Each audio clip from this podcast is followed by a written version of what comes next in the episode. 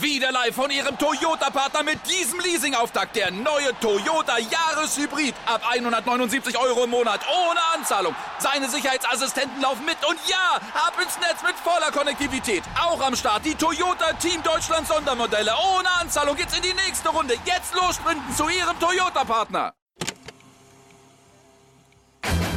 Moin und viel Spaß bei Kabinengespräch, dem Podcast von Moritz Zinken und Lukas Schibrita.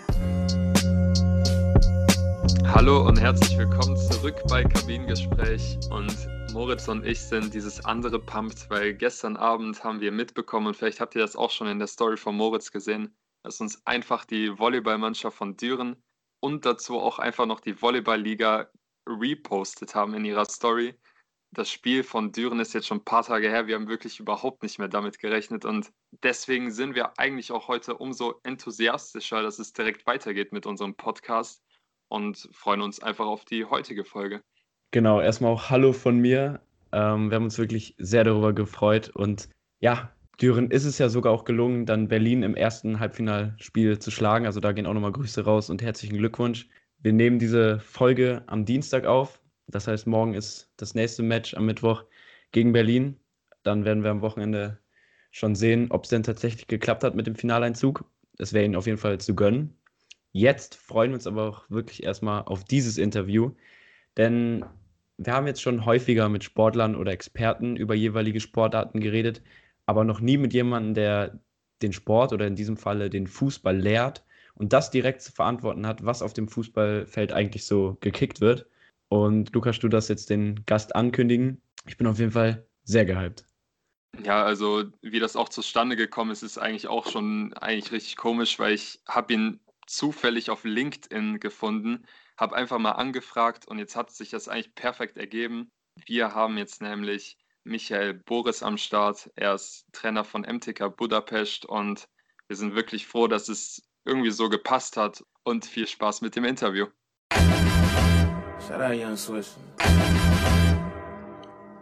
Und hier sind wir auch schon im Interviewteil. Zu Gast Cheftrainer von MTK Budapest, Michael Boris. Herzlich willkommen, Michael.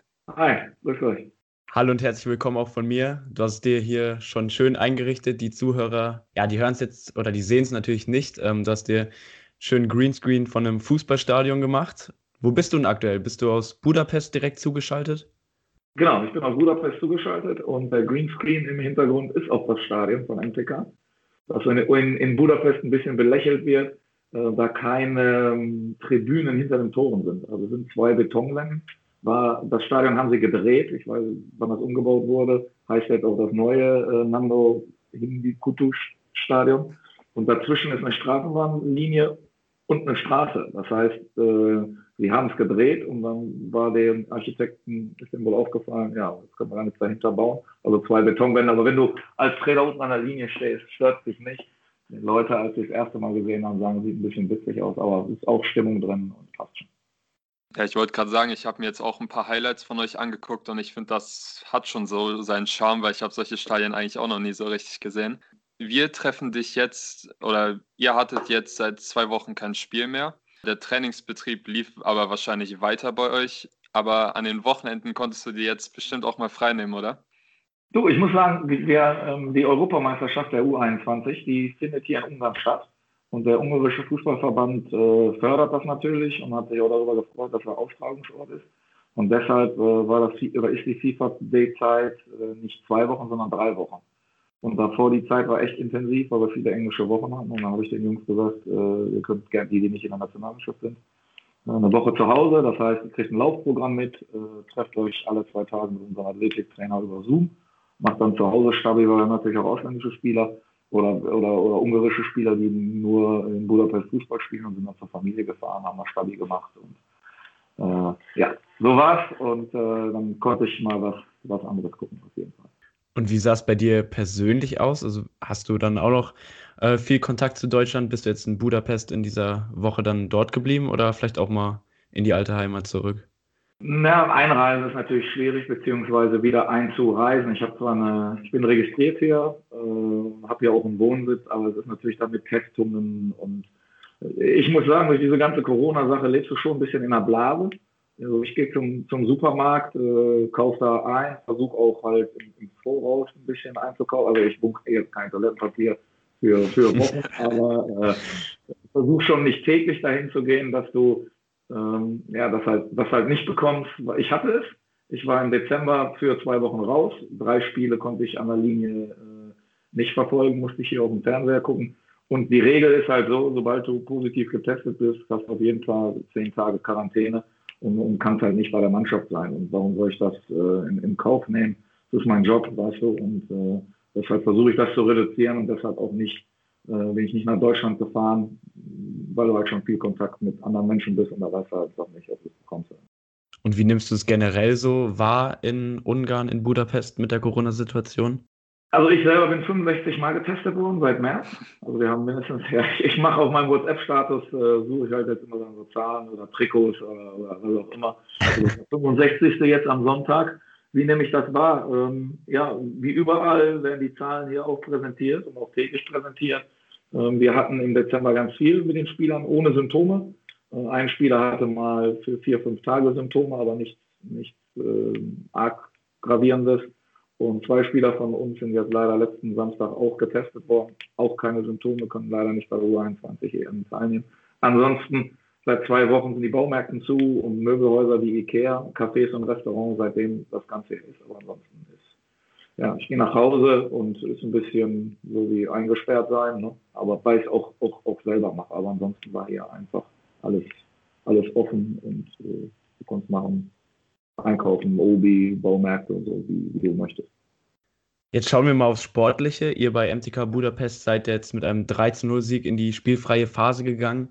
Befindet euch aktuell auf dem vierten Tabellenplatz mit zwei Punkten Abstand zu Platz 3. Damit seid ihr auf Kurs Europa Conference League. Im Pokal steht ihr im Halbfinale. In welcher Stimmung treffen wir dich denn eigentlich gerade an?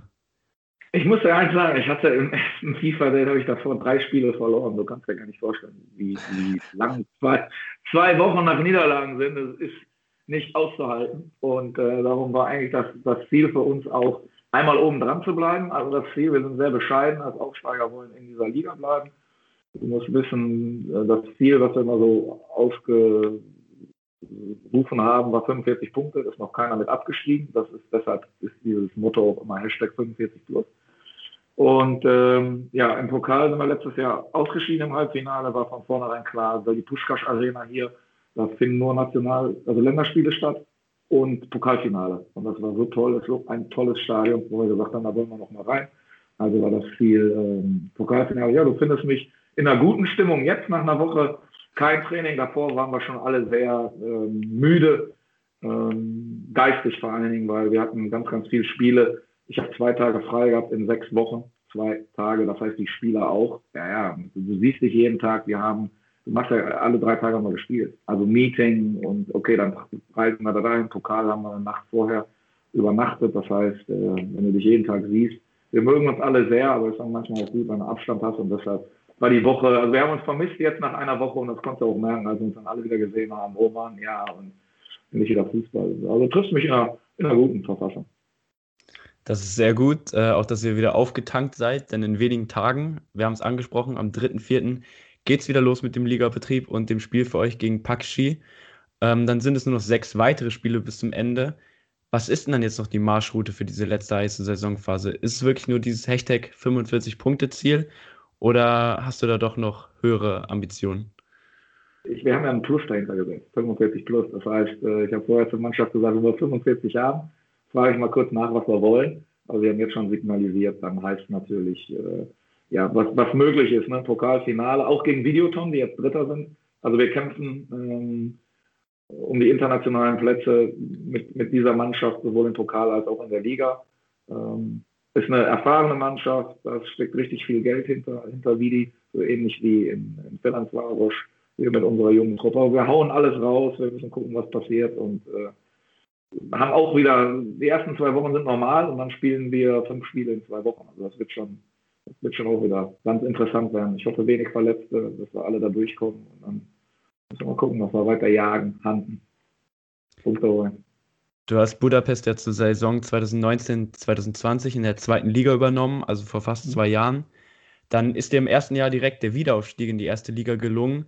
Und in dieser Saison wartet, wie gesagt, im Best Case die Qualifikation für die European Conference League. Was sind deine Gründe für diesen Erfolg? Ich war vorher äh, U21 und U19 Nationaltrainer, viele Spiele geguckt. Und dadurch, dass ich auch Bundesliga natürlich geguckt habe, habe ich gesehen, was anders war. Technisch stark, aber wenig Spielschnelligkeit. Also die spielen einfach nur in den Fuß und nicht in den Raum. Tempo am Flügel, wenn ich jetzt mal so Sané sage oder du siehst einen Werner vom Tempo, das ist natürlich schon mal massiv. Hatten die nicht. So, und dann äh, kam das Angebot von MTK. Sie haben gesagt, was sie wollen, mit jungen Spielern arbeiten. Ich habe gesagt, okay, haben, sind die auch schnell? Ja, auch schnell. Und dann haben wir einfach vom Ballbesitzfußball geändert in, äh, in ja, Jagen, hohe, hohes Pressing. Äh, auch vielleicht mal, ich bin eigentlich ein Freund von wenig Gegentore, habe mich aber dafür dann entschieden, über mehr zu schießen. Und wenn mal unsere Ergebnisse siehst, wir hatten, wann war das denn? In Diostür, ich glaube vor zwei Spieltagen, das erste Mal, dass ich 0-0 gespielt habe. Das gab es noch gar nicht. Und alle nur gesagt, ey, was ist denn das? Noch kein Tor geschossen? Nee, entweder haben wir eins gekriegt oder wir haben geschossen. Und äh, sie mögen es. Ganz wichtig ist einfach, dass der Sportdirektor und auch der Inhaber des Clubs versteht, er, er ist auch im Handball tätig und er wollte einfach Fußball Spaß haben. Und, und, und, Spaß, was immer Action ist, weißt du? Und das ist natürlich ein Spiel, wo manchmal auch kein Tor fällt oder nur eins, ist ja nicht wie Basketball oder äh, American Football. Und äh, wir akzeptieren das und, und deshalb ist auch der Erfolg da. Wir sind anders, wir sind ein bisschen durchgeknallt und äh, ja, kannst du machen, gerade weil du Junge hast und die Erfahrenen tragen die Jungen auch mit, mit ihrer mit ihrer Erfahrung und dann bist du halt so ein Haufen, der das dann macht und zusammen durch dick und dünn wird. Bevor wir jetzt gleich nochmal unter anderem noch genau auf deinen Coaching-Stil zu sprechen kommen wollen, lass uns gerne nochmal zwei Schritte zurückgehen und über deine Anfänge vom Trainerdasein sprechen. Wenn man nämlich eines vorwegnehmen kann, dann kann man doch sicher sagen, dass bei dir in der Karriere es nie langweilig geworden ist, oder? Ja, das, das kann man sagen. War schon, äh, also geplant war das alles nicht so. Ne? Also es war schon geplant, äh, auch Cheftrainer zu werden äh, irgendwann, aber dann hatte ich eine Ellbogenverletzung als Torhüter, bin dann sehr schnell, äh, ich habe bei Kickers Emden neun Jahre oder ich habe in Emden oben im, im, Norden Deutschland neun Jahre ge, gewohnt, gelebt, erst gespielt, nachher als Trainer. Ja, und danach hast du recht. Das ging alles, irgendwie war das nicht, wenn du mir das vorher erzählt hättest, komische Geschichte. Also wie du erzählt hast, bei dir hat alles bei Kickers Emden angefangen und du warst Trainer und äh, Torwart und bist dann Co-Trainer geworden. Lag das jetzt mit der Verletzung zusammen oder war das eigentlich schon vorher geplant, dass du die Position sagen, dann einnimmst? Äh, die Verletzung und der Präsident, also ich hatte, ich habe im Emden gespielt, mir nicht, heißt das, so schön zu Schulden kommen lassen. Das heißt, immer Gas gegeben beim Training, habe mal eine Jugendmannschaft trainiert und wenn irgendwo Not am Mann war, musstest du dann, gab es ja dann auch äh, so Feriencamps und so, und wenn keiner da war, haben sie mich gefragt.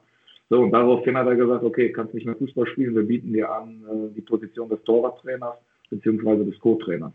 Das ist natürlich auch eine, eine Geschichte vom Verein super nett. Äh, habe ich auch angenommen und dann habe ich aber irgendwann gemerkt, okay, ist, ist, ist gut, aber reicht mir nicht. Ich habe dann CBA-Lizenz gemacht, dann irgendwann schweren Herzens auch, aber du musst ja, weil ich konnte da kein Cheftrainer werden, das hat er mir also gesagt, ich wollte nicht Du hast keine Erfahrung. Und dann bin ich ins Ruhrgebiet gegangen zum VfB Homberg als erste Trainerstation. Und äh, ja, die haben gesagt, okay, probier es aus. Du hast Erfahrung als Co-Trainer, äh, wir, wir äh, geben dir die Chance. Und witzigerweise der sportliche Leiter ist einer meiner besten Freunde äh, bis jetzt. Mit dem versuchen wir jetzt nicht in der, in der Pandemiezeit, aber sonst einmal im Jahr nach Vegas zu, zu fahren, dem ich auch sehr dankbar bin. Und er immer, ja, ja, ich habe dir nur die Tür geöffnet. Ja, aber du hast sie mir geöffnet. Äh, dass ich dann da durchgegangen bin. Okay, habe ich selber gemacht, aber vielen Dank immer für die Chance. Also Wolle, Wolfgang Graf, so heißt der gute Mann, äh, ist dadurch ein richtig guter Freund geworden. Und guck mal, wie lange es schon her ist. Äh, seitdem sind wir noch im Kontakt und passt. Ja, Grüße gern raus an ihn. Äh, ja. das war auch ein sehr gutes Stichwort mit VfB Homberg, weil da wollten wir genau weiter ansetzen. Du bist dann über den VfB Homberg dann zu damals Germania Dattenfeld gekommen. Heute heißen sie Germania Windeck. Und dann kam 2010 dein Wechsel zu Schalke 04 beziehungsweise in die zweite Mannschaft von Schalke. Hast dich also im Grunde genommen aus der sechsten in die vierte Liga hochgearbeitet. Hat es für dich dann viel bedeutet, als Kind aus dem Ruhrpott in Vereinen wie Schalke dann auch mitzuwirken? Ja, guck mal, das Pokalfinale, es war ein Pokalfinale, Mittelrhein-Pokalfinale. Bonner FC ist aufgestiegen in die Regionalliga und das war auch, gibt es übrigens in schlecht, schlechter Qualität auf YouTube, musst du mal eingehen, Bonner FC, ähm, Germania Dattenfeld. Ähm, es war, glaube ich, 123 Minuten gespielt und die haben 2-1 geführt. Und das Ding war durch und dann geht einer mit dem rechten Fuß auf der linken Seite durch, wo du schon sagst, und ich glaube, die hatten Freistoß vorher noch. Also der schießt den Ball weg, ist aus und der schießt den Ball nicht weg und wir kriegen nochmal den Ball, geht dann mit dem falschen Fuß, dreht sich um die eigene Achse und ich schon zu meinem Co-Trainer, okay, hat sich erledigt. Rührt einer den Ball, lange Ecke, elf Meter schießen, haben das Ding gewonnen und dann kommt noch Schalke als Losnummer und das war, das war massiv, muss ich wirklich sagen, als Kind vom Ruhrgebiet. Ich war dann im Urlaub nach der Auslosung, mach mein Handy an, ich glaube 120 Nachrichten und alle nur, äh, mein Gott, haben wir im reinen Energiestadion gespielt. Und du wusstest schon, es gibt drei, drei richtig gute Pokaldose. Und dass du die triffst, ist ein bisschen wie Lotto spielen, Bayern, Dortmund, Schalke. So, und dann kamen die Blauen ins reine Energiestadion. Und ähm, ja, ich muss ehrlich gestehen, äh, Kind des Ruhrgebiets, mein Verein hat allerdings rot-weiße Farben. Mein Vater hat mich als erstes zum, zum Spiel, äh, spielen jetzt in der vierten Liga auch um den Aufstieg mit. Äh, da hat er mich hin, hingestreckt und du weißt ja, wie es ist. So wie mit Familie und Fußballverein, den ersten kannst du dir ja nicht aussuchen und dann bleibt man auch dabei. Und ähm, ja, war alles ein Riesending, dass das mit Schalke geklappt hatte, war schon ja, Wahnsinn. Haben die sich dann daraufhin angesprochen, also nach dem Pokalspiel gegen Sie oder wie es dann? Das war geplant, das war geplant. Und zwar war ich bei MLW TV mit Uli Plutowski und ich war, glaube ich, viermal vor dem Pokalspiel. Das ganze Dorf war ja von Wand. Dattenfeld ist ja, ich weiß nicht, was sagen, 1500 Einwohner. Da konntest du nicht spielen, halt dann zum äh, ins reinen Energiestadion nach Köln. Ich weiß gar nicht, wer das da bei ARD, ZDF, WDR hat gebracht, haben wir immer Kühe gefilmt und so. Und NRW TV mit Uli ja wirklich, das ist ja, ist ja wirklich idyllisch. Also kannst du Tretboot ausleihen und äh, das ist so eine alte Burg restauriert worden. Auch da, äh, wenn, da, wenn da einer mal Zeit hat, ich glaube, ganz äh, Motorradfahrer lieben diese Strecken, äh, weil es kurvenreich ist und so ein richtig schönes Dorf halt. Und Uli Potowski hatte mich vorher eingeladen und hat dann irgendwann mal gesagt, okay, die Wahrscheinlichkeit, dass du gegen Schalke gewinnst, ist nicht so hoch. Was denn für dich so eine Empfehlung? Sag ich, ich war nie Profi, so ein Praktikum. Weiß ja eigentlich, wer da bei Schalke gespielt hat. War ja noch Korani da, Neuer da, Rafinha da, Bordon da, war ja das die komplette Palette war ja da. Und da äh, habe ich gesagt, ja, wäre nicht schlecht. Und dann sagt er, okay, äh, unter vier Augen. Ob er sich dann daran erinnert, weiß ich nicht. Ich würde es live machen. Und da Oli Potowski ja mit Sky äh, Kontakt hat oder Kontakte auch hat, haben sie nicht aufgezeichnet, was ja normalerweise normal ist, dass sie so, so einen Einspieler bringen, sondern ich bin dann um, weiß ich nicht, zehn nach sieben, halb acht Anstoß, ich dann zu Patrick Wasser ziehe und Felix Magger stand auch schon da, wo ich dann da ins Interview reingerufen. Und erste Frage direkt von dem war, wenn man neben so einem erfolgreichen Trainer, vergesse ich auch nicht den Satz, neben so einem erfolgreichen Trainer steht wie Felix Magath, hat man sicherlich doch eine Frage. Und dann geht es drauf, hast du äh, Big Balls oder nicht? Und fragst du das oder fragst du nicht? Und habe ich gefragt. Und dann hat er gesagt, hm, ja. Also war jetzt nicht so, dass er gesagt hat, klar, komm vorbei. Aber nach der Pressekonferenz nochmal Hand geschüttelt und hat dann nur gesagt, Dienstag morgen äh, 11 Uhr Training, 9 Uhr da sein. Oh, geht. Oha. ja, Gänsehaut pur, ne? Und die Pressekonferenz 4-0 geworden werden, ja, ich glaube, wir haben auch mal die Latte getroffen oder so und äh, 15 Fragen und alle nur an Magath. Und ich saß dann da, äh, okay, nach links und rechts geguckt und dann hatte einer mit, halt, glaube ich, was ein Saisonziel ist. Und dann sage ich, ja, gerne, aber jetzt machen wir auch mal Schluss hier, weil Schalke will nach Hause. Wir hatten eine richtig Feier mit, ich weiß gar nicht, so Mallorca-Stars war da, äh, Rote Pferd hat gesungen und, und, und Joanna und ich weiß gar nicht, wer alles da war. Ja, ja, und dann kam es. Und dann war ich dann da, morgens früh, pünktlich, das ist ja so ein, kennt sich im Schalke komplett aus, das ist ja, ja. muss ja hochfahren, ne? So, ja. so mit dem Fahrstuhl. Und jetzt komme ich wieder zu der Situation, wer dann da alles da war. So, erster Praktikumstag, ich im Fahrstuhl drin, drück Erdgeschoss nach unten, hält einer so die Tür auf und dann kamen die alle da rein. Neuer Rafinha, an und ich nur, was ist das denn? stand da wie so ein kleiner Junge in der Ecke, aber alle freundlich, ne? Ja, also, was machst du hier? Ja, Praktikum, ah, du hast gefragt, ja, ja, gut. So, dann bist du mit dem runtergefahren. Richtig witzig. Geil. Richtig witzig. Ja. Was für eine krasse Story. Ja, und dann nach dreimal war dann, also ich konnte halt dann nur äh, auch hinfahren, wenn ich kein Training hatte. Und die waren ja im Trainingslager und so. Das, war, das hat sich dann auf dreimal beschränkt in diesen zwei Wochen. Und dann, ähm, ja, habe ich ihn halt nochmal gefragt, ob ich wiederkommen könnte. Und dann hat er gesagt, wenn du mit deiner Mannschaft gewinnst, mach das. Und wir haben viel gewonnen. Mit ihm habe ich dann aber nicht telefoniert mit Magath. Mit Leuthardt immer montags angerufen. Wie sieht's aus? Ja, kommt vorbei. nach sechs, sieben Mal, aber ich habe immer gefragt, ne? ich bin nicht einmal hingefahren, ohne, das kannst du ja nicht erlauben. So, und dann haben sie irgendwann gefragt, ob ich einen guten Trainer für die zweite Mannschaft kenne. Ich Jo gesagt, er wen, ich mich. Und dann hatten wir uns dann, ja, was willst du anderes machen? Was willst du, was, was, was, was, was willst du anderes sagen? Also ich glaube, du hast Moritz gerade sehr, sehr neidisch gemacht, weil du weißt es noch nicht, aber Moritz ist Schalke-Fan und ich glaube, das wäre auch ein feuchter Traum von ihm, einen Fahrstuhl auch mit, mit äh, den Leuten so zu stehen oder mit solchen Leuten mal zu sprechen, das ist schon krass. Also ich denke, äh, müssen, wir, müssen wir mal gucken, äh, wie das so mit den Kontakten ist oder so, aber wird ja irgendwas, muss man einen fragen oder so, geht ja mit Sicherheit. Dass du da mal, was macht euer Podcast, wenn du mir sagst, dass vorher hier äh, der Kollege, der jetzt bei den Raiders spielt, da ist, mit Sicherheit. Fragen, es ist ja jetzt nicht frech gewesen von mir oder so, aber du musst es einfach, das kannst du ja. verlieren. Also ich zeigen. Ja, wenn wir so mal reden dürfen, dann musst du auch. Du musst einfach jetzt haben. Und mehr als Nein können sie nicht sagen. Ja. Und, ähm, ich glaube doch nicht, dass, dass du gedacht hättest, dass, äh, dass Dominik Eber zu euch sagt, ich mache einen Podcast mit. Ja, klar. Alle, ja, das ist auch Uli Futowski. Ähm, wenn ich jetzt mal ab und zu auf Link was mache, der schreibt immer noch darunter unseren Kommentar, ey, das war für mich Anpfiff früher, wie gesagt, ich bin 45, Uli Potowski, RTL, das ist ja Harry Valerien, Dieter Kürten, Uli Potowski, das ist ja alles so eine Fritz von Ton und Taxi, ist ja alles so eine, wenn du mir das gesagt hättest, als ich 20 war, ich gesagt, was ist das? Ja, aber das ist unglaublich. Und es, es geht. Wenn du nett bist, wenn du Anstand hast, ähm, ich glaube, dann bist du schon mal im oberen Viertel qualifiziert. Gibt es ja auch nicht mal so viel heutzutage. Und dann freuen sie sich darüber, äh, das zu machen. Ja, sehr geil. Also mit Spielern mal in einem Fahrstuhl zu fahren, das könnte ich mir auf jeden Fall auch sehr gut vorstellen.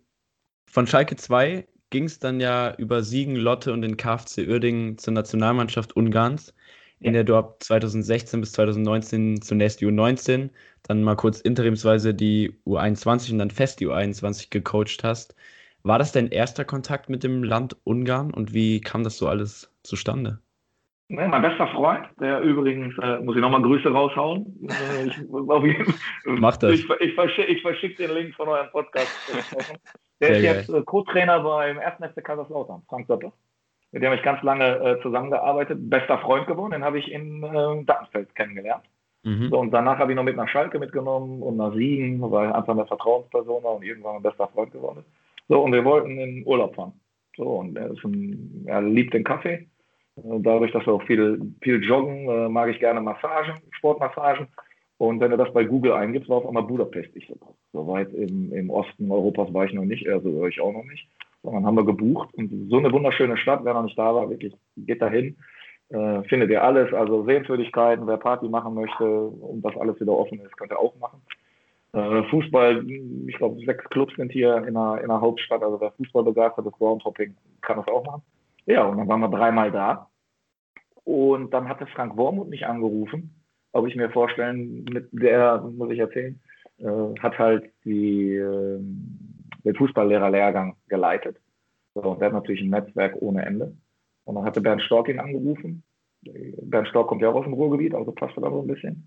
Und dann sagt Frank Wormuth, ja, ich frage ihn mal. Und dadurch kam dann das zustande. Nach der Euro hatte Bernd Stork jemand für die U19 gesucht. Und äh, wenn ihr eine Anekdote wollt, erzähle ich euch auch dazu noch eine. Gerne. Äh, ja, hat er, hat er angerufen und dann hat er gesagt, ja, komm mal vorbei, kannst du äh, fünf Tage so eine Art Praktikum machen, als eine Mannschaft da, äh, eine U19 und dann gucken wir mal, wie du so bist und ob das alles in Ordnung ist. Da ich Ungarn kannte, sagte ich, jo, geht los. Die haben einen Flug gebucht und dann war ich dann außerhalb von Budapest 15 Kilometer Telki, da ist der Stützpunkt, toll. Rasenplätze, äh, hat der ungarische Fußballverband richtig gut gebaut, ja. Und dann war ein Spiel, jetzt kommt die Anekdote. Und äh, sein Co-Trainer ist Andi Möller, ne? Ja, ja. Dann auf einmal mache ich eine Besprechung und Stork und Möller sitzen mal bei mir. Und ich nur äh, Flipchart, ich weiß gar nicht, was ich geschrieben habe, und Magnet und ah, und ich nur noch gesagt, der, der hat alles gewonnen, ne? Andi Möller hat alles gewonnen. Okay, dann habe ich eine Besprechung gemacht, war okay, so ein bisschen Englisch, äh, Deutsch brauchte ich ja nicht sprechen, kannte kann, äh, hat kaum einer verstanden. Spiel gespielt, gecoacht, äh, das Ding auch gewonnen, sagt er, ja, äh, Job kriegst aber die Besprechung war natürlich, sagt er, habe ich schon bessere gesehen. Und ich so, ja gut, aber ich habe noch nie einen Weltmeister und Pokalsieger und alles mögliche in der Kabine. Haben ein bisschen gelacht so, und danach, danach war es dann klar, äh, machst du die U19. hatten sie keine U21-Trainer interimsweise. Das war das Spiel Portugal-Liechtenstein, durfte ich dann übernehmen. War okay, die Performance. Und dadurch hat er dann keinen U21-Trainer mehr gesucht. Sagt, da kannst du dir das vorstellen. Jo. Und U19 haben sie dann Markus Jahn geholt, der Nachwuchsleistungszentrum, ich weiß nicht, wo das war. Zwickau oder irgendwie Jena, Erfurt, irgendwo hat er was gemacht. Und so bin ich dann auch da wieder, witzige Story, aber präsent gewesen. Aber du musst halt performen, ne? das darfst du auch nicht sagen, nur weil du, weil du dann da bist. Aber wenn du viel arbeitest, performst du, glaube ich, automatisch. Das ist auch in jedem Beruf so. Und äh, wichtig ist auch Vertrauen, dass, dass sie einfach sehen, dass du arbeitest und viel arbeitest. Weil gerade so als, als mh, hm, Ausländer, muss man auch sagen, gucken die natürlich schon, schon drauf. Ne? Also überall, ja. Warum holen die den? Er muss irgendwie eine bessere Qualität haben oder was kann der besser als wir? Und äh, ja, ich glaube nicht, dass ich faul bin oder ich weiß, dass ich nicht faul bin und dann machst du ein bisschen mehr und dann passt das. Also es gibt, glaube ich, bei dir zu jedem Trainerwechsel immer eine interessante Geschichte und es fängt wahrscheinlich auch immer mit einem Praktikum an. nee, nicht wirklich, aber das ist natürlich super, ne? der wusste ja nicht, wer ich bin. So, und dann, wenn du so eine, ich probe arbeiten, aber das ist ja, wenn du bei C und A nach Kasse anfängst oder so, gucken die, glaube ich, auch nach, ob du das kannst, oder? Ich meine, ich habe da noch nie gearbeitet, aber ich denke mal, Probearbeiten ist auch, ist auch nicht so. Doch. Ja, ja. So. so. Und was hat dir dann bei deinem Job beim Verband so sehr gefallen, dass du jetzt seit 2019 wieder in Ungarn arbeitest? Die Mentalität der Spieler, muss ich sagen. Wie Fußball hier gesehen wird, muss ich auch sagen. Und äh, man darf auch nicht vergessen, Lebensqualität ähm, ist, halt, ist halt schon gegeben in, in Ungarn. Ne? Ich fliege, wenn die Flugzeuge gehen, anderthalb Stunden mit Wizz Air ähm, gibt auch andere Fluggesellschaften, ich weiß, Lufthansa und Eurowings, aber bisher für, ich glaube, fast 10, 15 Euro fliegst nach Dortmund zum Flughafen. So, und das, das findet mal irgendwo. Bin dann auch in anderthalb Stunden wieder in Deutschland. Äh, die Fahrzeit nach Siegen war fast länger, als wenn ich in, in den Flieger reinsetze. Und das hat dann mich dazu bewogen, wieder zurück nach Ungarn zu gehen. Plus, in Deutschland, wie du gesagt hast, nur Regionalliga trainiert. Ähm, einen Fußballlehrer Max, Nationalmannschaft hatte ich dann, wollte ich irgendwann Cheftrainer zweite, erste Liga werden, Land ist erstmal egal. Und deshalb habe ich gedacht, mach Ungarn.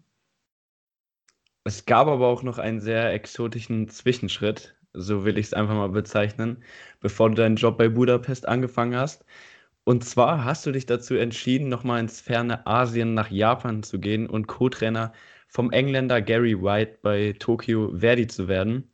Zur Bilanz stehen dort allerdings nur 15 Spiele und ein Aufenthalt von vier Monaten. Hast du es dort nicht mehr ausgehalten oder kam das Angebot aus Budapest zu dem Zeitpunkt? Genau, das Angebot aus Budapest kam dann da. Die sind abgestiegen in die zweite Liga.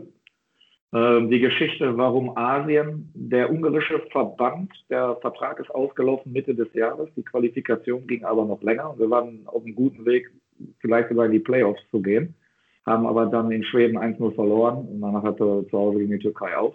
Aber die waren so fair und haben mir halt gesagt, im Dezember ist vorbei. Stork war raus, war kein Deutscher mehr da. Äh, Rossi, der jetzt erfolgreich äh, zur Euro auch gefahren ist, haben so ein bisschen umstrukturiert. So, und jetzt ist die Frage, was machst du dann? Du weißt selber, wenn du einmal raus bist, ist auch wieder schwierig reinzukommen. Und es gab eigentlich nur zwei Kontinente, die im, äh, mein Vertrag änderte im Dezember, Januar, Februar angefangen haben, an Nordamerika äh, ist aber, weil ich nicht Spanisch oder Portugiesisch oder äh, sowas spreche, war es dann halt schwierig, da auch reinzukommen. Die machen es auch viel mit dem Draft abhängig und du bist nicht so in den Ligen so. Und dann kam äh, Asien. Und äh, Gary White hat einen Assistant-Trainer gesucht. Video-Interview.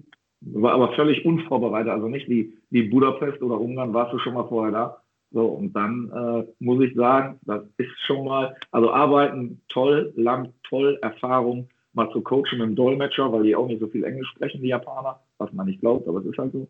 Äh, aber das ist schon mal was ganz anderes. Ne? War schon mal einer von euch in Asien? Nee, nee noch nicht. Boah. Also viele Menschen habe ich noch nie dem, im, im Leben gesehen. Noch nie. Und ich habe Busse verpasst und ich habe U-Bahn verpasst, weil einfach keiner mehr reinpasst. Äh, das habe ich noch nicht, sowas habe ich noch nicht erlebt ist auch Wahnsinn. Die drücken die ja teilweise rein, dass die Türen zugehen und Wahnsinn. Wahnsinn. Und ich muss ehrlicherweise sagen, äh, lachst du vielleicht drüber und hast auch schon mal gelesen, dass die Asiaten ja Probleme haben, uns zu unterscheiden, weil die sagen ja, wir sehen alle gleich aus. Da ist teilweise der Coach zu mir gekommen und sagt, er ist meine Frau heute äh, im Vorbeigehen an einer, an einer U-Bahn-Station. Die sagen alle gleich aus. Da hat natürlich irgendeiner hat mal Ja gesagt, weil ich habe 15 Kilometer außerhalb von Tokio gewohnt. 1,86 sind ja alle jetzt nicht so groß. Fällst du natürlich so viele Western, ähm, Westeuropäer oder generell, war ja nicht da. Wir sind dann teilweise äh, ins Café gegangen, so Starbucks, und haben dann mal so ein bisschen Wiederanalyse gemacht. Die kannten dich natürlich nach zwei Wochen, weil da war sonst alles nur Asiaten. So, und die Frau habe ich nie erkannt. Die haben sind ja schon mit Maske da rumgelaufen, so haben sie das für, für Grippe auch gemacht. Also das ist da hinten gang und gäbe. Ja, für mich, die sahen alle gleich aus. Spieler auch, ne? Selbe Haarlänge und so, bis ich da die Namen drauf hatte. Das, äh, das dauerte. Aber interessant, ganz anderer Fußball, diese Flinky-Spieler, ähm, Arbeitstiere, Arbeitsmaschinen, Wahnsinn. Wie gesagt, äh, wenig Englisch, ist auch mal eine Geschichte zu motivieren mit, mit einem äh, Übersetzer. Ja, und dann ist Ungarn abgegangen. Habe ich natürlich weiterhin verfolgt, die ungarische Liga. Was man nicht vergessen hat, MTK Budapest hinter Ferenc Varos, der Verein, der ähm, zweithäufigsten Meister geworden ist. So, und wenn das dann kommt und angefragt wird, habe ich gesagt, Jungs, war mit, aber ich spiele zurück. Und hast du dich jetzt nur deswegen dafür entschieden, weil es dich so gereizt hast? Und hast du dafür auch in Kauf genommen, dass du dann Co-Trainer geworden bist? Oder gab es da noch andere Gründe? Nö, das, das, ich wollte einfach weiter arbeiten, weißt du? Ich wollte nicht äh, zu Hause sitzen, nichts machen. Wo kannst du hinwechseln im Januar? Wartest halt drauf, dass ein Kollege rausfliegt. Ist dann auch immer so die Sache, was die Kaderplanung und so betrifft. Und Asien, es erweitert ja einfach deinen Horizont, wenn du irgendwo anders bist. Ähm, ich habe wenig Sightseeing gemacht, muss ich sagen. Tokio ja, aber ich war jetzt hier nicht in Kyoto. Äh, Auswärtsspiele meistens geflogen oder mit dem äh, Shikansen. Also es ist ja auch mal, wenn man in Japan ist, muss unbedingt Shikansen fahren. Das ist also ein Bullet Train. Unglaublich. Das war, das war auch witzig. Haben wir Auswärtsspiele gehabt, da sage ich, okay, wann wird denn der schnell? Weil wir sind ja erstmal nur in Tokio rumgefahren. So. Und dann nach drei Stationen hat er mir mal kurz gezeigt, was schnell ist. Und sauber und alles. Also es ist echt, Japan ist Wahnsinn. Also apropos fremde Länder, also waren Ungarn und Japan jetzt zu Beginn ein Kulturschock für dich? Ungarn nicht, wie gesagt, weil ich nicht kannte. Japan, äh, nochmal, anders halt einfach, ne? Anders. ich habe noch nie so viele Menschen auf dem Haufen gesehen. Und wenn du denkst, dass so die Busse voll sind in der Rush Hour, da sind die Busse und die Bahnen voll. Haben keinen Fahrplan, ne? da kommt nur eine U-Bahn rein, alle raus, alle rein und die nächste. Und ich glaube, so eine U-Bahn ist 100 Meter lang. Wahnsinn, was da an Massen von Menschen sind. Ähm, an der U-Bahn-Station, wo ich gelebt habe, sind am Tag 1,5 Millionen Menschen haben einfach mal die U-Bahn gesagt. Ja, heftig. Am Tag. Wie, du kannst dir gar nicht vorstellen. In schnell, in Wahnsinn. Ja, und wie funktioniert es mit dir jetzt mit Ungarisch? Weil ich selbst habe Verwandte in der Südslowakei und dort spricht man auch sehr viel Ungarisch. Auch meine Großeltern sprechen Ungarisch, auch mein Vater. Und trotz meiner Wurzeln habe ich es eigentlich bis heute sehr schwer mit Ungarisch und habe die Sprache eigentlich nicht so wirklich gelernt, weil sie sich so eigentlich komplett von unserer so unterscheidet. Oder kommst du damit besser? Nem beszélsz magyarul? Nem. ja, also ich habe hier angefangen, ähm, in, dieser, in dieser Praktikumszeit saß ich am Tisch, die haben sich unterhalten und da wusste ich, wenn du den Job hier machst, ne, musst du Ungarisch lernen, weil sonst bist du tot. Weil, guck mal, jeder Witz oder so, ne, die lacht, der ganze Tisch lacht und dann sind die nett, muss ich wirklich sagen, sie sind sehr, sehr nett, ungarische Menschen, richtig nett. So, und dann sind sie nett und erzählen dir das nochmal in Englisch und dann lacht der Tisch nochmal für dich und da war für mich klar, okay, und habe mit einer App gestartet. Ich habe mit einer Sprach-App ge ge gearbeitet, vier Wörter am Tag. Weil am Anfang, naja, warum machst du nicht fünf oder mehr? Du, du kannst das ja gar nicht behalten. Das heißt, am ersten Tag vier, nach zehn Tagen 40, nee, du musst ja noch alle wissen. Dann haben die ja Apostroph E und normales E, das heißt kurzer Laut, langer Laut. Dann haben sie GY, einen Ausdruck, den wir gar nicht in Deutschland kennen, so wir. Also groß heißt Nudge, so, aber niemand, niemand sagt das so in, in, in Deutschland. Ja, und dann habe ich angefangen, habe irgendwann mit der App 400, 500 Wörter gekonnt, habe mir dann eine, ähm, eine, Lehrerin über, über Skype arrangiert, äh, habe dann die Grammatik auch noch gelernt. Das ist ja auch ganz anders, wann wenn es eine Verneinung ist, ist die Verneinung anders als in Deutschland, aber hat gar nichts mit der deutschen Sprache zu tun. Ja, und jetzt, zweite Liga habe ich äh, auf dem Feld ungarisch gecoacht. One-Word-Coaching oder also zweiter Ball, zweiter heißt Marschedik, Lobda heißt Ball, also Marschedik, Lobda, langer Ball, Hossu, Lobda, Cheddar heißt andere Seite. Zählen kann ich Edge, Catch, Hard, Mage, Earth, Hot, Hate, Skill and Speed. Farben kann ich auch alle. Hate für Cape, Zerda, Montag, Dienstag, Mittwoch. Also das ist schon äh, meine Waschfrau oder wir haben ja natürlich jemand, der die Wäsche macht. Waschfrau, das klingt immer so negativ, aber die die Wäsche macht. Mit der spreche ich Ungarisch. Ne, die weiß natürlich, dass ich Ausländer bin. Sage ich doch immer, Elne, Entschuldigung, Kulfel, lieber Jock. Freut sie sich. Aber mit meinem One-Word Ungarisch und mit den Sätzen hintereinander, aber ich bin immer noch dabei, Ungarisch zu lernen. Die fordern langsam, dass ich ein Interview mache, aber ich habe gesagt, ich wollte mich da nicht so einen Löffel machen, weil es einfach nicht gut ist. Aber in den Interviews, ich weiß nicht, ob ihr vorher mal so ein bisschen geguckt habt, kommen schon einige und viele äh, ungarische Wörter vor. Also wenn Sie, wenn Sie mich fragen, und bist du mit dem Ergebnis zufrieden? Und dann sage ich ja halt 0 Luna, 0-0, äh, war nicht so gut und wir hätten das auf der Position gemacht. Und, also ich Außenverteidiger Felschewede und Innenverteidiger Belschewede, Kapusch, Torhüter, Hottosch-Position ist ein Sechser. Also ich versuche schon auch in den Interviews dann immer mehr Wörter einzubauen, aber es ist ganz, ganz schwer, äh, das so zu lernen, dass so halt ein fließendes äh, ungarisches Interview ist. Aber die Fußballfachbegriffe sind ja auf jeden Fall schon mal drin. Jetzt bist du seit 2019 bei einem der größten ungarischen Traditionsvereine, bei MTK Budapest. Ähm, du bist, wie erwähnt, wie wir schon erwähnt haben, direkt mit Budapest zurück aufgestiegen und hast einen Punkteschnitt von fast 2,0 Punkten pro Spiel in 66 Spielen. Es ist wahrscheinlich schwer, sich im Fußballuniversum darauf festzulegen, besonders als Trainer. Aber planst du jetzt eigentlich dort längerfristig zu bleiben? Deine angebliche Ausstiegsklausel im Vertrag lässt ja zumindest auf etwas anderes hindeuten. Ja, es muss, wenn ihr das immer so hört, ja, muss immer passen. Ne? Du hast ja ganz viele Trainer, so dass das passen muss. Das hast ja auch äh, Uerding und Lotte angesprochen. Da hat es nicht gepasst. Gründe, egal. Ähm, aber es gibt halt so manche Sachen, wo es passt oder nicht passt. Und hier bin ich hingekommen und es passte einfach. Mit dem Sportdirektor, wie ist die Kommunikation? Mit dem Inhaber, darf man ja auch nicht vergessen, verlieren ja auch einige ganz schnell die Nerven. Ne? Haltbarkeitszeit vom Trainer, glaube ich, weißt du selber, ist das sechs, sieben Monate und dann, und dann war es das. Weil du halt derjenige bist, der performen muss und es ist einfach einen rauszuschmeißen und nicht äh, 25. Wo sich natürlich manchmal die Frage stellt, ähm, wer hat den Kader zusammengestellt und du bist einfach derjenige, der mit dem Kader zusammenarbeitet. Hier passt, muss ich dir ganz ehrlich sagen. Die Bedingungen, die du hier vorfindest, ähm, mich haben schon einige gefragt, wie kannst du das vergleichen? Ich habe es vorher, bevor Bochum nicht Zweiter oder Dritter in der zweiten Liga war, immer so gesagt, ich glaube, in der zweiten Liga würden wir Bochum sein. Wirst du Siebter, Achter, Neunter, hast mit unten nichts zu tun, äh, spielst einen gepflegten Fußball, die Stadien sind alle top hier. Äh, wir haben eine Creo hier, das ist so eine, so eine Kältesauna mit minus 85 Grad, damit du das mal vorstellen kannst. Wir haben auch äh, 20 Fahrräder im Gym. Wir haben, also dann weißt auch von der Größe her, äh, was das bedeutet. Und so ist das in jedem ungarischen Verein. Und dann ist dann halt die Frage, Profifußball Deutschland reizt mich immer, aber es muss halt einfach passen. Und mein, mein Steckenpferd ist junge Leute. Ähm, was soll ich sagen, hier in, in Siegen zum Beispiel Sven Michel, der jetzt in Paderborn spielt, äh, mit dem hast du dich viel unterhalten. Ich mag es mit jungen Leuten, sie zu motivieren, zu erklären, vielleicht mach mal ein bisschen mehr hier und da, so ist es hier in Ungarn auch. Also es muss passen.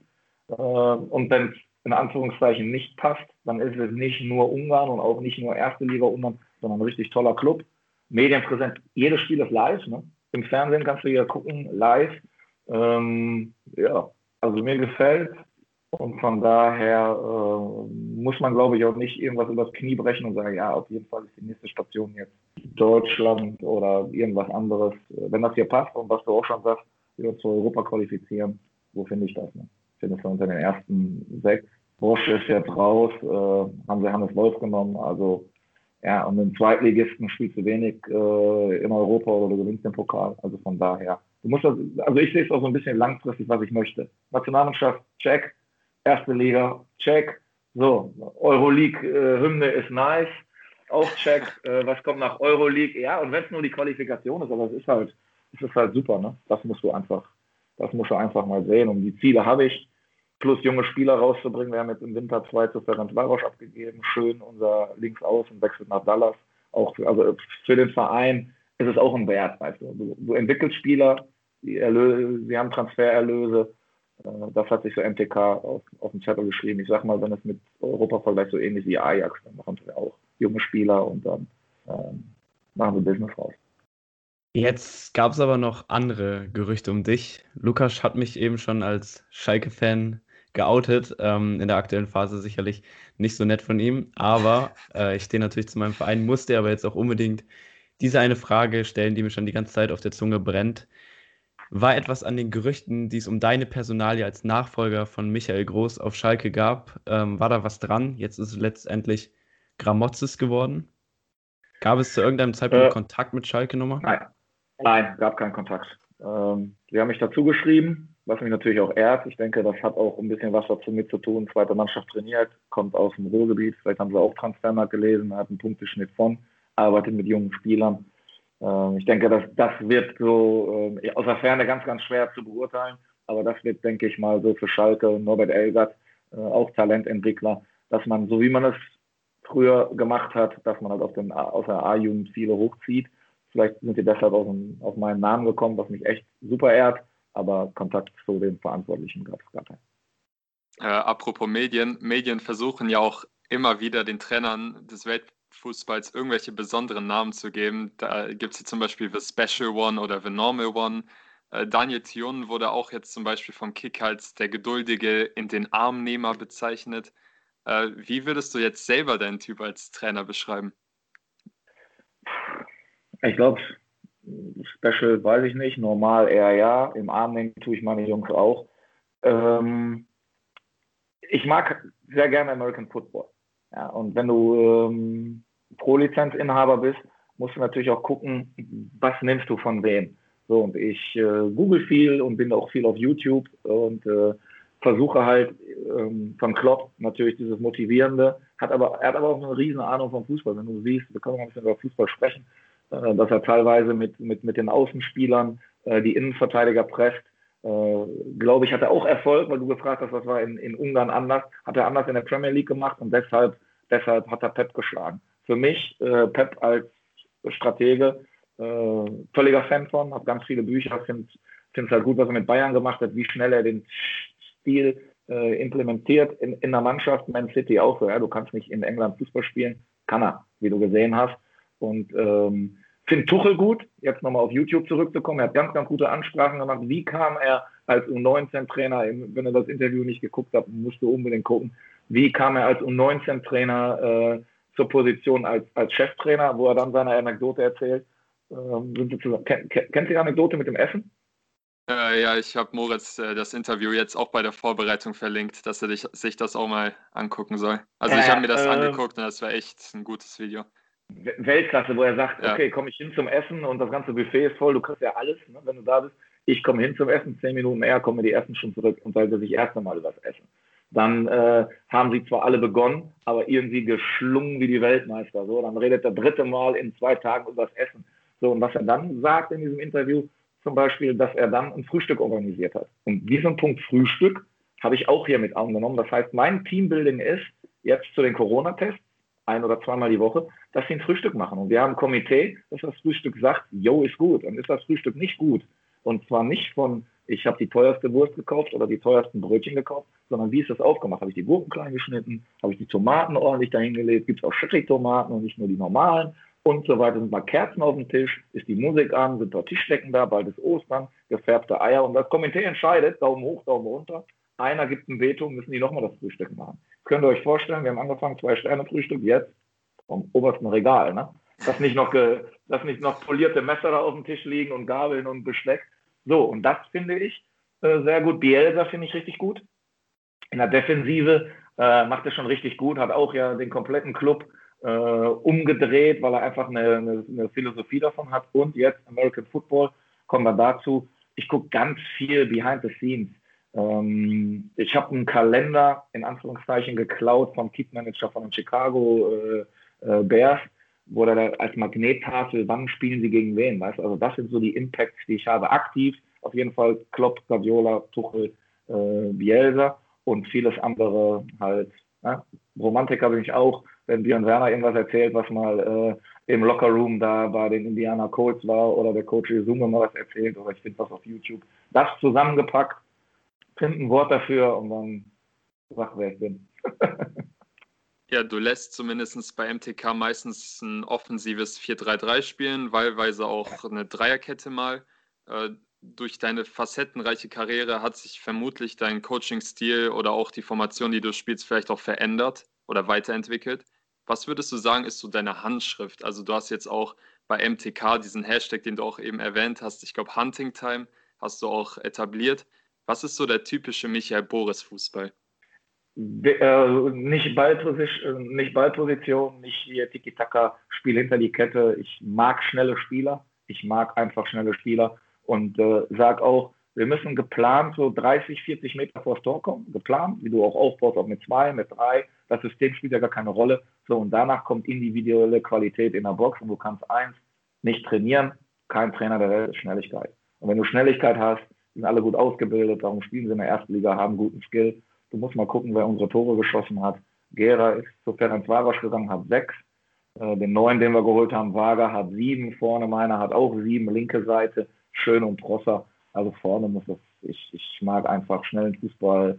Darum Sané-Freund, äh, Salah-Freund, Mané-Freund, Firmino-Freund, Lewandowski müssen wir uns nicht drüber unterhalten, der nicht übers Tempo kommt, aber eine andere Qualität in der Box hat. Das, das ist das. Was Fußball ein defensives Spiel ist und mehr Spieler verteidigen, schon von der Grundaufstellung her, du hast ja mindestens immer fünf Mann, du hast einen Sechser, Dreier- oder Viererkette plus ein Torhüter, fünf oder sechs Mann arbeiten halt defensiv, aber die Offensive, da muss da liegt's, ne? Da liegt's darlegt. Und das mag ich halt. Ähm, zielstrebiger Fußball, nach vorne spielen nach Fußball.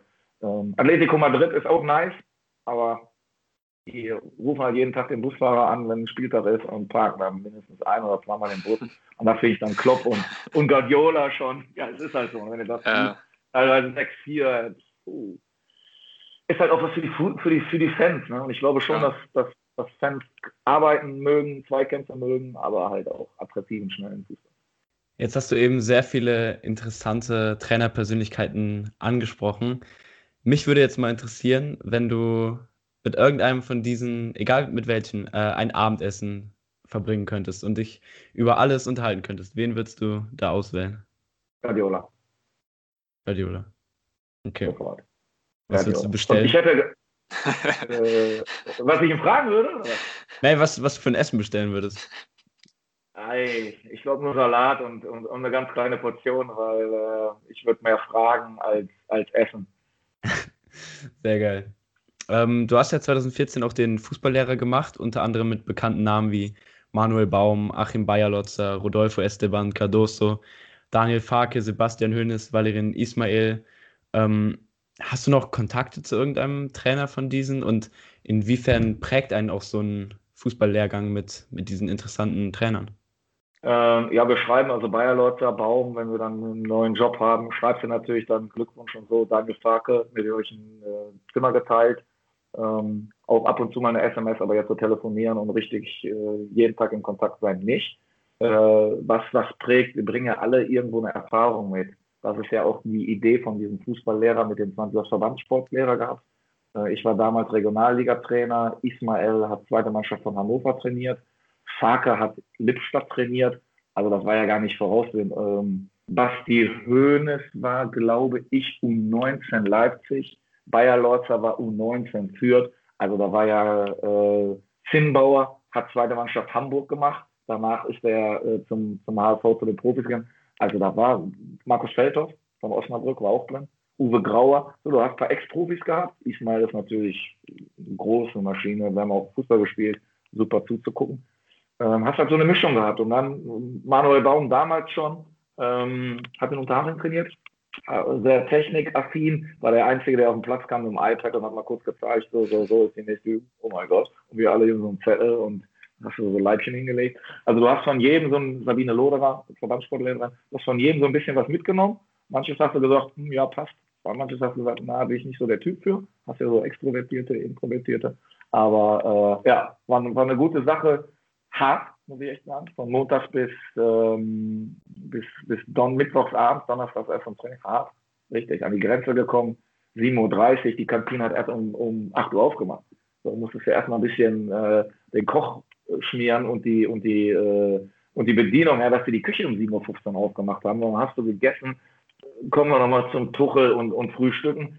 Du hast ja alles auf den Teller gepackt, was ging und hast genau 12 Minuten Zeit gehabt wenn du zu spät gekommen bist, hat Frank Wurmus Theater gemacht. Also, das war schon, war schon grenzwertig und das über zehn Monate. Ne?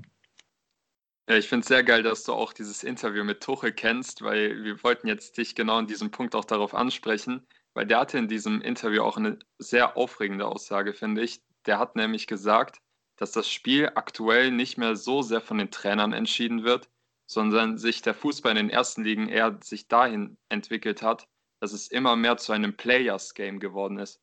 Also, was ist deine Meinung dazu? Ja, also ähm, wenn du Entwickler bist, so wie jetzt, ich habe einen riesen Vorteil, keine Zuschauer im Stadion zu haben. Und dann kannst du natürlich dann auch mit einem 18-Jährigen auf 6 spielen. Ich habe gegen Puschkasch einen eingewechselt, der war 16. Nochmal, wenn ihr es wissen wollt, so eine Anekdote. Ähm, Immer her damit. verletzt sich und der hat mittrainiert, der ist körperlich präsent und gut. Technisch okay, hat keine Erfahrung, aber weiß, wo er hinlaufen muss. Taktisch habe ich das im Training ganz gut gemacht. Okay, der verletzt sich nach 30 Minuten. Und wir, ja, wen bringen wir? Okay, nehmen wir Bieben, so heißt er. Nicht, wie, nicht Justin Bieben, aber sein Nachname ist Bieben. So, dann haben wir den gebracht, 60 Minuten, und hat er gut gespielt. Und ein deutscher Freund von mir war auf der äh, Tribüne, hat sich das angeguckt und sagte, wow, du hast aber auch äh, Cochonias. Da sage ich, wieso? Ja, bringst du bringst einen ähm, U19-Spieler. Sag ich, ja gut, aber Michi Kappa ist 2001, das ist ja nichts anderes. Da sagt er, ja, du weißt schon, dass er 16 ist, den du gebracht hast. Und wir haben davor, glaube ich, vier Spiele nicht gewonnen. Sag ich, wieder war 16. So bin ich erstmal äh, zu meinem Co-Trainer hingegangen. Da sage ich, äh, Bieden, ne? Der spielt doch U19, ja. Sagt er, na, ich so, ja, wie alt ist denn der? 18, 19? Nee, der wird in drei Monaten 17. So, das kannst du natürlich dann machen, weil du den führen kannst im Stadion. Ist die Bude natürlich voll mit 15.000, keine Chance. Und kommen wir zu Tuchel.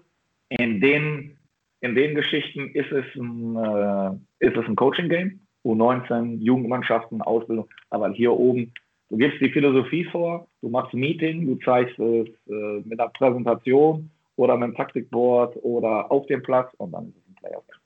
Und äh, wie Vollzeit beschäftigt ist man als Trainer dann in dem Beruf wirklich? Du hast eben erwähnt, du hattest jetzt in den letzten sechs Wochen zwei Tage mal frei zwischendurch. Als Trainer sitzt man dann auch gefühlt, auch das hast du schon erwähnt, so auf dem Schleudersitz und gefühlt nach jeder Woche kann es schon vorbei sein. Ähm, und die Arbeit geht dann auch nie vorbei, oder? Nee. Also richtig. Wir nehmen mal eine normale Woche, wir spielen Samstag, Samstag, okay? Erstmal äh, was meine Planung betrifft. Ich habe Makro-, Meso-, Mikrozyklus. Das heißt, ähm, mit diesem ähm, Kalender, den ich dir gesagt habe, als erstes mal wichtig, wann sind die Spiele. So, dann gibt es in, in der Planung äh, plus 1, minus 1. Minus 1 heißt ein, Spiel, ein Tag vor dem Spieltag, plus 1 äh, ein Tag nach dem Spieltag. So, und diese beiden Tage sind immer besetzt mit Ecken, Standard, keine Ahnung, Abschlusstraining, wie wir es mal nennen. Und der nächste Tag ist Regeneration. So, und dann hast du schon mal den ersten den ersten Baustein von deiner, von deiner Planung da. So, und dann hast du eine Sechs-Tage-Woche, also Samstag Spiel, Sonntag Regeneration, Montag frei. Zwei Tage nach dem Spiel immer frei, Regeneration, Körper muss sich erholen. Dienstag, Mittwoch, Donnerstag, Freitag Training. Freitagstraining habe ich dir gesagt, äh, ist schon mal Standardsituation. Hast du drei Einheiten, am Dienstag machst du zwei Einheiten, eine ist davon mehr Athletik und Gym, heißt wir sprechen über dreimal Fußball. Dreimal Fußball, anderthalb Stunden äh, was machen. Ne? So, und dann musst du Zweikämpfe machen, musst taktisches machen. Vielleicht spielt der Gegner mit einer Dreierkette, musst du ganz anders anlaufen, als wenn er mit einer Viererkette spielt. So, das musst du alles reinbringen. Und wenn du dann denkst, ja, okay, wann hast du Training? 10 Uhr, äh, das war's dann, eben nicht. Wir haben anderthalb Stunden vor dem Training immer Staff-Meeting, damit ich weiß, wer ist überhaupt da. Mein Staff besteht hier aus 14 Mann. So, der Kit-Manager muss jetzt nicht dabei sein, aber alle anderen Kombi-Trainer, Torwarttrainer, zwei Co-Trainer, Teammanager, der das alles organisieren muss. Ähm, Physio, Masseur, äh, Masseure, nicht Masseur, Masseure. Und äh, ja, dann besprichst du das, machst du mein Training so, aber davor musst du auch mal ein Meeting machen. Einzelmeeting, wie war dein Spiel letzte Woche? Wenn du rumgelaufen bist wie Falschgeld, muss ich dir natürlich zeigen, dass das nicht so Players Game, so funktioniert nicht. Dann machst du Gruppenmeeting, das heißt, du nimmst vielleicht nur die Viererkette, du nimmst nur das Mittelfeld, äh, nimmst nur die, die, die, die Außenspieler, äh, weil sie sich nicht gut verhalten haben. Dann machst du ein Mannschaftsmeeting. Ich mache es immer Donnerstag, wenn Samstag Spiel ist, zwei Tage davor. Du musst ja den anderen Gegner auch noch vorbestellen. Das heißt, was sind die Stärken, was sind die Schwächen? Und ähm, Fußball ist einfach, wo sind die Räume, wo ist die Überzahl, wo wollen wir Players Game, wo wollen wir die, den Weak Point vom Gegner finden, um dann da zuzustoßen und, und Tore zu machen. Natürlich mit deiner Spielphilosophie, auch klar. Ähm, was sich immer ändert, ist halt, wie du verteidigst. Was ich gerade gesagt habe. Nehmen wir mal Klopp, Mo Salah äh, und, und, und Mané kommt von außen nach innen, machen wir auch manchmal. Kommt aber darauf an, wer ist einfach der schlechte, wer, wer, wer ist das Pressing-Opfer, nennen wir es mal so. Wenn der linke Innenverteidiger ein Rechtsfuß ist und er kann aber nicht mit links, ist ja Jetzt Hummels würde ich nicht gerade anlaufen, weil der kann auch mit links, aber hat einen guten Rechten, aber du findest paar, dann presst halt darüber. So, und das ist dann Zeitaufwand, sechs Tage die Woche. Ich bin meistens 8, 8.30 ähm, äh, 8 Uhr am Club, 8.30 ist Staff-Meeting und nach dem Training sind mindestens auch nochmal zwei, drei, vier Stunden PowerPoint-Präsentation oder Präsentation mache ich selber. Äh, habe einen Videoanalysten, die Videos muss ich mir auch angucken. Der macht übrigens vor jedem Spiel äh, auch nochmal eine Anekdote. Ähm, der guckt sich alle Elfmeter an, zum Beispiel, damit du Bescheid weißt. Der guckt sich alle Elfmeter an. Und wir spielen gegen Ferenc Varos. Und ähm, die, die den Elfmeter schießen, sind ausgewechselt. Und der, der zu dem Elfmeter hingeht, hat den letzten Elfmeter vor zweieinhalb Jahren in der Türkei geschossen. Für irgendeinen türkischen Ligisten. Aber das wusste der. So, mein Co-Trainer hingegangen zum Torwart, hat ihm noch eine Flasche Wasser gereicht und hat gesagt, du weißt, wo der hingeschossen hat? Ja, der hatte drei Elfmeter geschossen vor zweieinhalb Jahren, vor dreieinhalb Jahren und vor vier Jahren. Exakt in die Ecke und er schießt genau da in die Ecke. Wir spielen 2-2, verlieren das Spiel nicht. Und so wichtig ist der Videoanalyst. Und den muss aber auch dann bei Laune halten und erzählen, jetzt sind wir ein eingespieltes Team, der weiß, was wir möchten, aber dann weißt du, was da los ist. Dann hat der Sportdirektor noch nicht mit mir gesprochen. Weißt du, was ich meine? Dann hat, ihr habt noch nicht angerufen, äh, Facebook hat noch nicht angerufen, M4 ist hier der Hauptsender, der war auch noch nicht da. Ja, dann weißt du, wie so ein Tag aussieht. Ne? Also so sechs, sieben Stunden ist kein Jammern, ist für mich auch keine Arbeit, weil es einfach der weltbeste Job ist, auch wenn es higher and fire ist, aber du musst es halt machen äh, mit, mit Liebe, mit Passion, mit allem. So, und, und die, äh, ich finde, viel ist Hauptarbeit auch, wie stellst du den Kader zusammen vorher? Passt was zu dem, was du spielen möchtest? Wir haben ganz klar gesagt, vielleicht spielen wir mit drei, vielleicht spielen wir mit vier hinten. Das heißt, wir brauchen mehr Innenverteidiger. Vorne im Sturm ist egal, kannst du mit zwei Spitzen spielen, mit drei. Und du hast halt Spielerprofile, was auch nicht unwichtig ist. Das heißt, ähm, brauchst noch ein bisschen Größe. Also ich meine, wenn du nur mit 1,70 Jungs dahin gehst, Ecken gibt es auch im Spiel und Standardsituationen keine Chance. Also das macht der Sportdirektor hier gut. Und äh, ja, und dann suchst du halt ohne Emotionen und sagst, reicht nicht für nächste Saison, wir wechseln äh, die Position oder wir wollen uns ein bisschen verändern oder der Spieler möchte sich auch verändern, äh, weil er wenig Einsatzzeit hatte, weil er ein anderes Angebot, was ich gesagt habe, schön nach Dallas, 1,2 Millionen übrigens, der Verein sich freut drüber. So, und dann brauchst du Ersatz für den Jungen. Und erst wollen wir es mit Ungarn auffüllen, gibt es den im Land, gibt es den nicht im Land, muss ich auch mit dem Scout unterhalten. Ähm, brauchst du einen Linksfuß, brauchst du einen Rechtsfuß. Ich mag zum Beispiel linker Fuß, linke Seite, rechter Fuß, rechte Seite, weil du gefragt hast, wie spielst du? Ich spiele ja hinter die Kette. Wenn du mit verkehrtem Fuß spielst, ist logisch, dass er immer abstoppt. Das heißt, der Gegner kann sich dann wieder sortieren. Darum spiele ich gerne linker Fuß, linke Seite, rechter Fuß, rechts. Die können natürlich auch wechseln. Alles klar. Ja, und das sind dann so Sachen. Und dann weißt du, dass morgens der Tag anfängt. Um acht, immer gute Laune, immer Hallo, ich begrüße jeden. Äh, jetzt müssen wir nicht mal mit Hand uns begrüßen, aber gibt dann die Faust, jedem Hallo, jedem Spieler, bevor der äh, irgendwas macht, Stabi oder was auch immer. Äh, auch Putzfrau und Waschfrau und alle möglichen, die da sind. Das am besten in Ungarisch, wenn sie kein Englisch können und Ungarn sind. Und das ist so mein Tag. Und wie kommst du dann mit diesem Workload klar? Also hast du jemals dann auch vielleicht einen ungesunden Druck bei deinem Job gefühlt? Weil es gibt ja auch einige Beispiele, wenn wir jetzt bei der Schalke-Thematik bleiben. Ralf Rangnick hatte ja auch Probleme damit, dass er einen ungesunden Druck irgendwann gespürt hat. Hattest du das schon mal?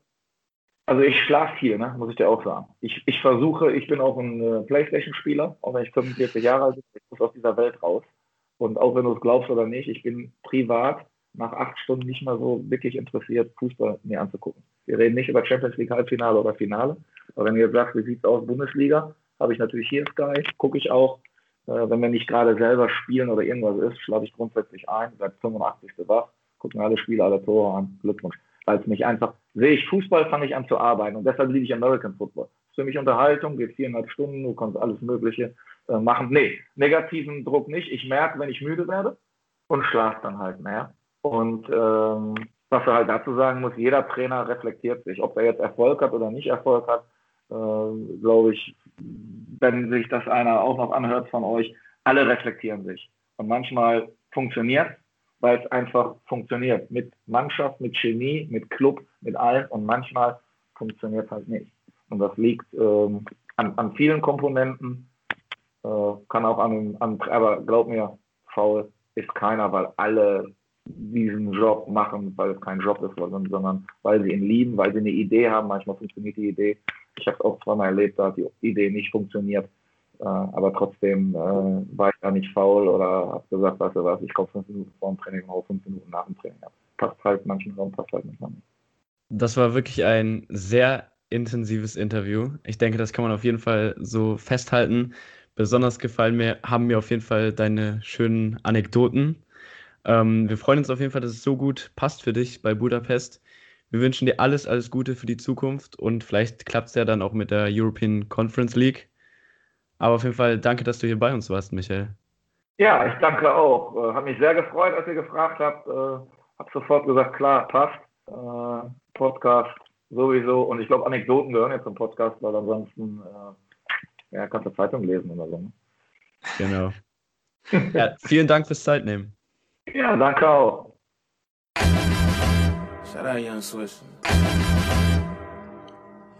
Das war also unser Interview mit Michael Boris, mit dem Trainer von MTK Budapest. Luki, ich weiß nicht, was ich noch sagen soll. Ich habe es in der Verabschiedung schon gesagt. Es war wirklich sehr intensiv. Ich liebe alle Gäste, die vorher bei uns schon waren. Aber ich muss auf jeden Fall bei Michael sagen, er hat mich absolut äh, in seinen Bann gezogen und ich, mir fiel es teilweise schwer zu realisieren, dass wir noch in einem Interview sind, weil es wirklich so interessant war, was er über den Fußball zu erzählen hatte, oder? Ja, also die Anekdoten, die er rausgehauen hat, waren übel spannend, aber auch was er uns vor oder nach dem Interview alles so für Insights gegeben hat, die waren wirklich krass und auch wirklich übel interessant, da mal mitzubekommen, was da eigentlich so hinter den Kulissen äh, so läuft. Und ja, wie ich schon im Intro gesagt habe, wir, wir, wir können uns eigentlich jetzt noch umso glücklicher schätzen, dass es geklappt hat. War eine sehr coole Erfahrung und ja, ich bereue es auf jeden Fall nicht, dieses Interview gemacht zu haben. Das ist, das ist auf jeden Fall noch sehr vorsichtig ausgedrückt. Ich bin auf jeden Fall sehr, sehr glücklich und stolz auf dieses Interview. Was mir auf jeden Fall auch sehr gut gefallen hat, wie er ähm, ja auch Insights im Interview über seine Taktik ähm, gegeben hat, wie er sich von anderen Trainern inspirieren lässt. Ähm, dann zu jedem Thema, genau das mit, mit Tuchel, mit der Anekdote.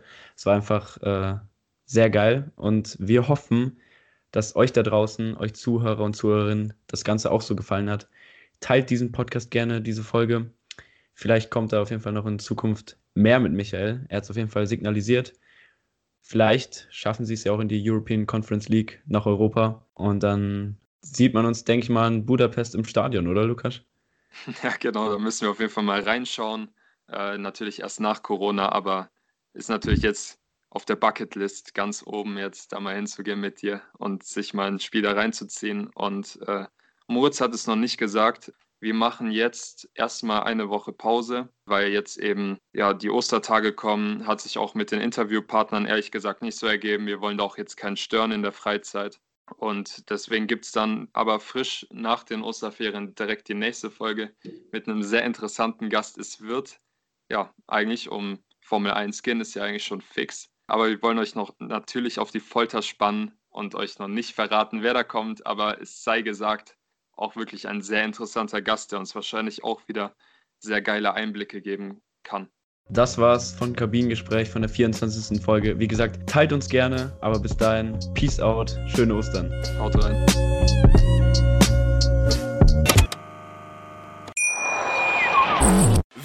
Live von Ihrem Toyota-Partner mit diesem Leasing-Auftakt. Der neue Toyota Jahreshybrid. Ab 179 Euro im Monat. Ohne Anzahlung. Seine Sicherheitsassistenten laufen mit. Und ja, ab ins Netz mit voller Konnektivität. Auch am Start die Toyota Team Deutschland Sondermodelle. Ohne Anzahlung geht's in die nächste Runde. Jetzt los zu Ihrem Toyota-Partner. Wie viele Kaffees waren es heute schon? Kaffee spielt im Leben vieler eine sehr große Rolle. Und das nicht nur zu Hause oder im Café, sondern auch am Arbeitsplatz. Dafür gibt es Lavazza Professional. Kaffee am Arbeitsplatz, der genauso lecker schmeckt wie in eurem Lieblingscafé. Die perfekte Kaffeelösung für jede Art von Unternehmen. Klein, mittel, groß. Ihr habt auf jeden Fall einen Kaffee, der schmeckt.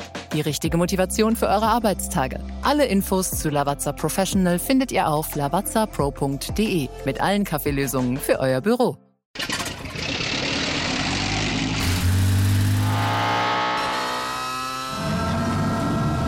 Von 0 auf 100. Aral feiert 100 Jahre mit über 100.000 Gewinnen. Zum Beispiel ein Jahr frei tanken. Jetzt ein Dankeschön, rubbellos zu jedem Einkauf. Alle Infos auf aral.de. Aral, alles super.